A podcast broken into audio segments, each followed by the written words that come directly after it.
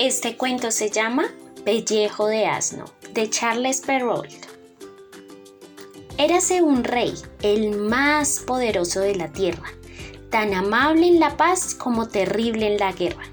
Sus vecinos le respetaban y temía y reinaba la mayor tranquilidad en sus estados, cuya prosperidad nada dejaba que desear, pues con las virtudes de los ciudadanos brillaban las artes, la industria y el comercio. Su esposa era tan cariñosa y encantadora y tantos atractivos tenía su ingenio que si él era dichoso como soberano, más lo era como marido. Tenían una hija y como era muy virtuosa y linda, se consolaban de no haber tenido más hijos.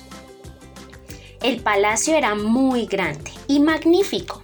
En todas partes había personas de la corte y empleados. Las cuadras estaban llenas de caballos y bonitas yeguas, cubiertas de hermosos caparazones de oro y bordados. Y por cierto, no eran los caballos los que atraían las miradas de los que visitaban aquel sitio, sino un señor asno, que en el punto mejor y más vistoso de la cuadra erguía con arrogancia sus largas orejas bien merecía la referencia, pues tenía el privilegio de que lo que comía saliese transformado en relucientes escudos de oro, que eran recogidos todas las mañanas al desertar el asno. De pronto, algo turbó la felicidad de los esposos. La reina empezó a sufrir de una aguda enfermedad que se fue agravando a pesar de haberse acudido a todos los auxilios de la ciencia y haber llamado a todos los médicos comprendió la reina enferma que se aproximaba su hora de morir y le dijo al rey, antes de morir quiero hacerte una súplica, si cuando haya muerto quieres volver a casarte. Jamás, jamás, exclamó el rey sollozando. Tal es tu propósito en este instante y me lo hace creer el amor que siempre te he inspirado. Pero para que la seguridad sea mayor, quiero que me jures que no te volverás a casar a menos que conozcas una mujer que me supere en belleza y en prudencia, la única a quien podrás hacer tu esposa. Con los ojos llenos de lágrimas lo juró el rey, y poco después la reina exhaló en los brazos de su... Perdón. Con los ojos llenos de lágrimas lo juró el rey, y poco después la reina exhaló en sus brazos el último suspiro, siendo grande la desesperación de su esposo. El dolor trastornó algo su razón y a los pocos meses pidió que le trajeran ante él a todas las jóvenes de la corte, después a las de la ciudad y luego a las del campo, diciendo que se casaría con la que fuera más bella que la reina difunta pero como ninguna podía compararse con ella, todas eran rechazadas. El rey acabó por dar evidentes muestras de locura y cierto día declaró que la niña, que realmente era más bella que su madre, sería su esposa. Las personas de la corte le dijeron que tal boda era imposible porque la niña era su hija pero como es difícil hacer entrar en razón a un loco, el rey gritó que querían engañarle, pues él no tenía hijas. La pobre princesita, al saber lo que ocurría, fue llorosa a encontrar a su madrina, que era la más poderosa de las hadas, la que exclamó al verla, Sé lo que te trae a mi casa, como tu padre desgraciadamente ha perdido la razón, es mejor que no le lleves la contraria. Dile que antes de acceder a ser su esposa, quieres un vestido del color del cielo y no podrá dártelo. Siguió la princesa el consejo de la hada y el rey llamó a todas las modistas y les dijo que las ahorcaría si no hacían un vestido del color del cielo.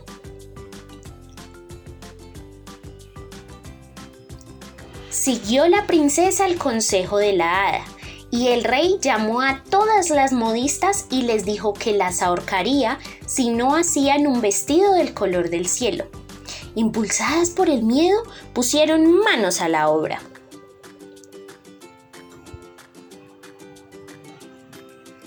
impulsadas por el miedo, pusieron manos a la obra. A los dos días tenían el vestido de la niña, que con lágrimas en los ojos se vio obligada a reconocer que su deseo había quedado satisfecho. Su madrina, que estaba en el palacio, le dijo en voz baja, Pide un vestido más brillante que la luna y no podrá dártelo.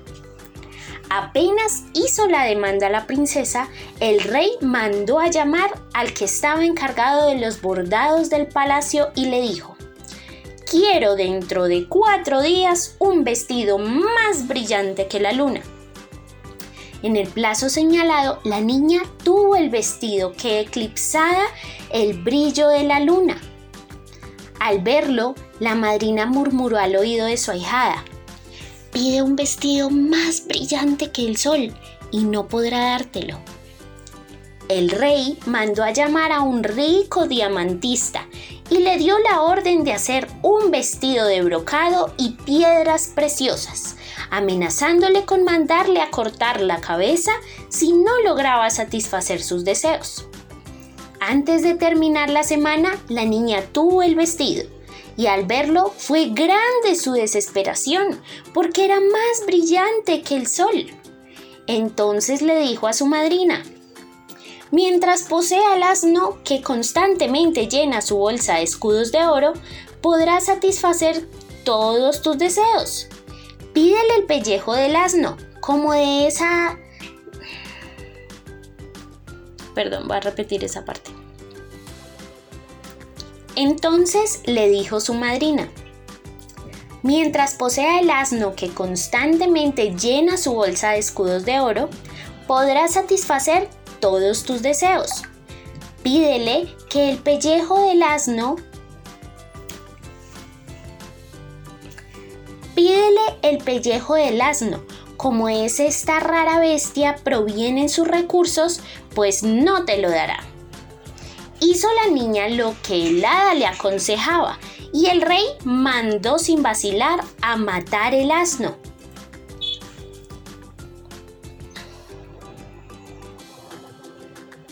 Perdón, repito esa parte. Hizo la niña lo que el hada le aconsejaba y el rey mandó sin vacilar a matar el asno, despellejarlo y llevar la piel a la joven que se quejó abatida pues ya no sabía qué pedir. La animó su madrina recordándole que nada hay que temer cuando se hacen las cosas bien.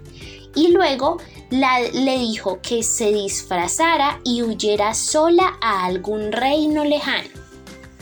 Aquí tienes, añadió, una caja donde pondremos todos tus vestidos, tus adornos, tu espejo, los diamantes y los rubíes. Te doy mi varita y llevándola en la mano, la caja te seguirá siempre oculta bajo la tierra. Cuando quieras abrirla, toca el suelo con la varita e inmediatamente aparecerá la caja. Para que nadie te conozca, cúbrete con el pellejo de asno y nadie creerá que se oculte una hermosa princesa debajo de tan horroroso disfraz. Siguió la princesa las indicaciones de su madrina y se alejó de los estados de su padre. En cuanto el rey notó su ausencia, envió mensajeros en su busca y todo lo revolvió, pero sin poder averiguar qué había sido de ella. La niña, mientras tanto, continuaba su camino, pidiendo limosna a cuantos se encontraba y deteniéndose en todas las casas para preguntar si necesitaban una empleada pero tan horroroso era su aspecto que no hubo quien quisiera tomarla a su servicio. Y siguió andando y andando, y fue lejos, muy lejos, y por último llegó a una granja, cuyo dueño necesitaba una persona para fregar, barrer y limpiar la cochera de los cerdos.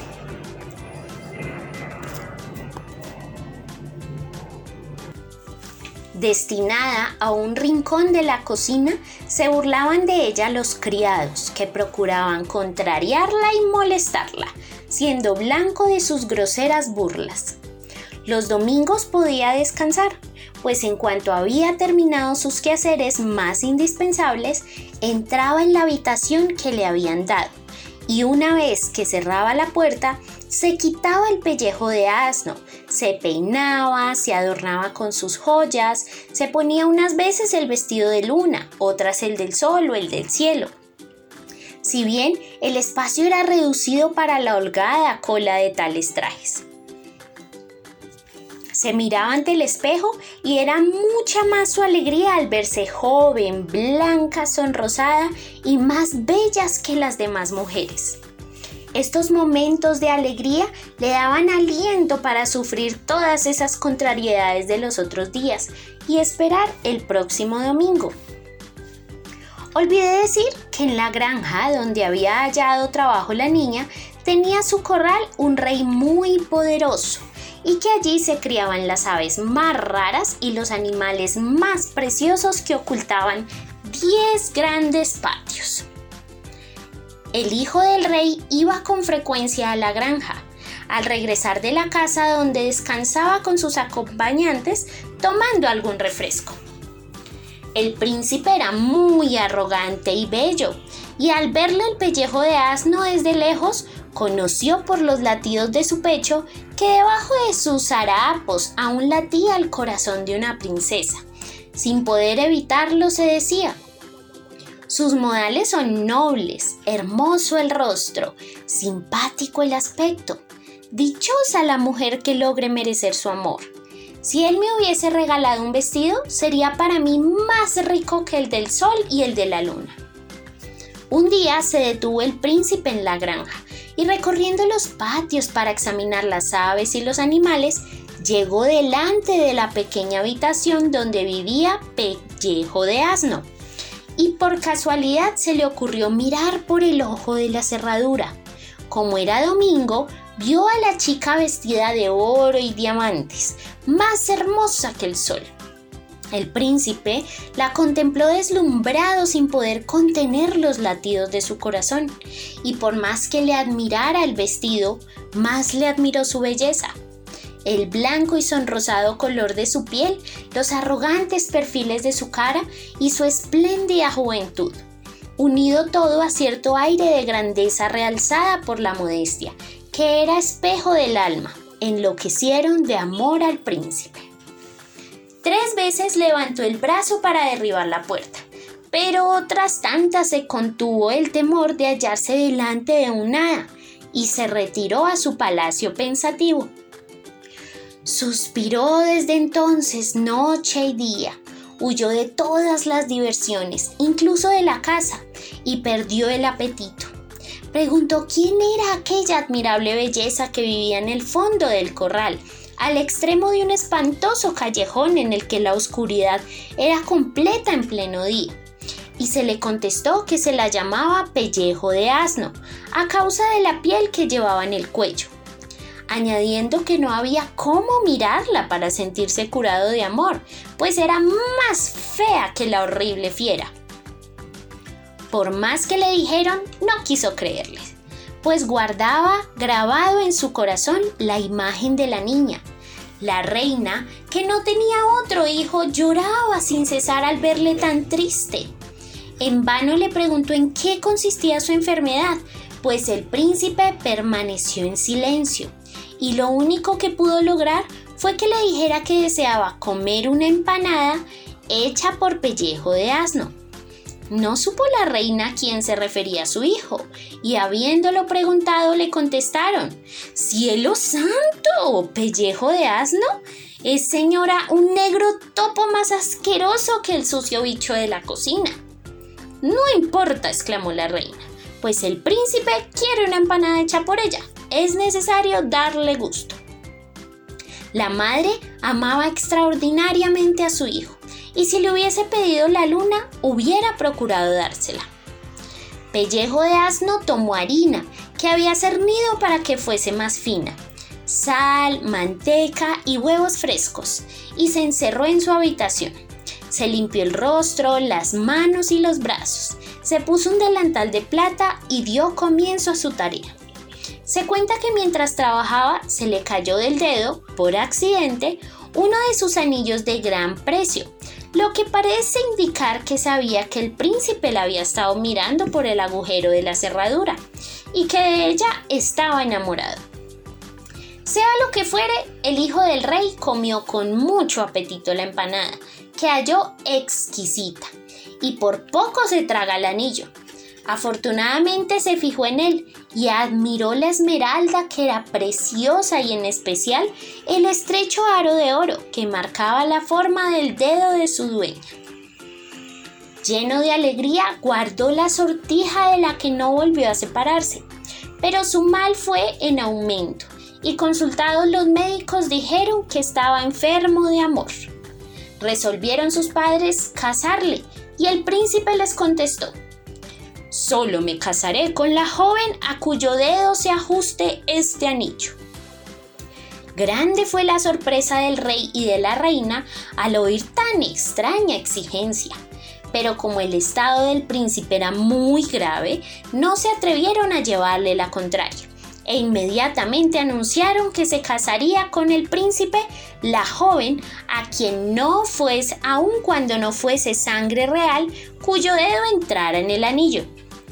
Todas se dispusieron a hacer la prueba y hubo charlatanes que prometieron adelgazar sus dedos, proponiéndose ganar algunos escudos, como aquellos que no tenían ningún oficio y se meten a curanderos para convertir en comida la lana que trasquilan al prójimo hubo un joven que rascó su dedo con un cuchillo.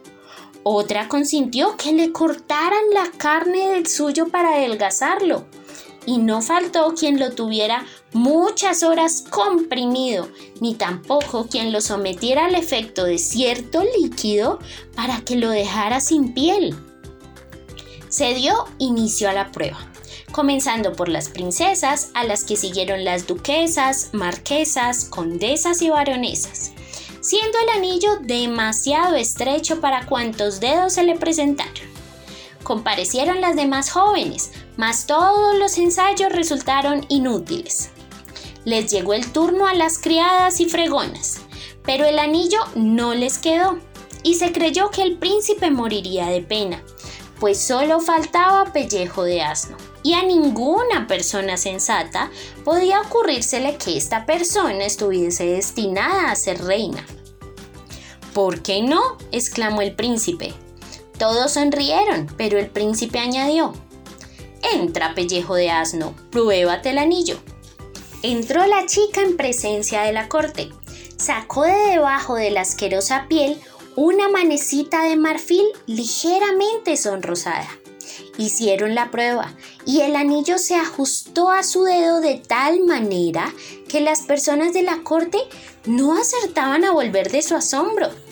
Le dijeron que debía presentarse ante el rey y le aconsejaron con sonrisa burlona en los labios que se pusiese otro vestido menos sucio.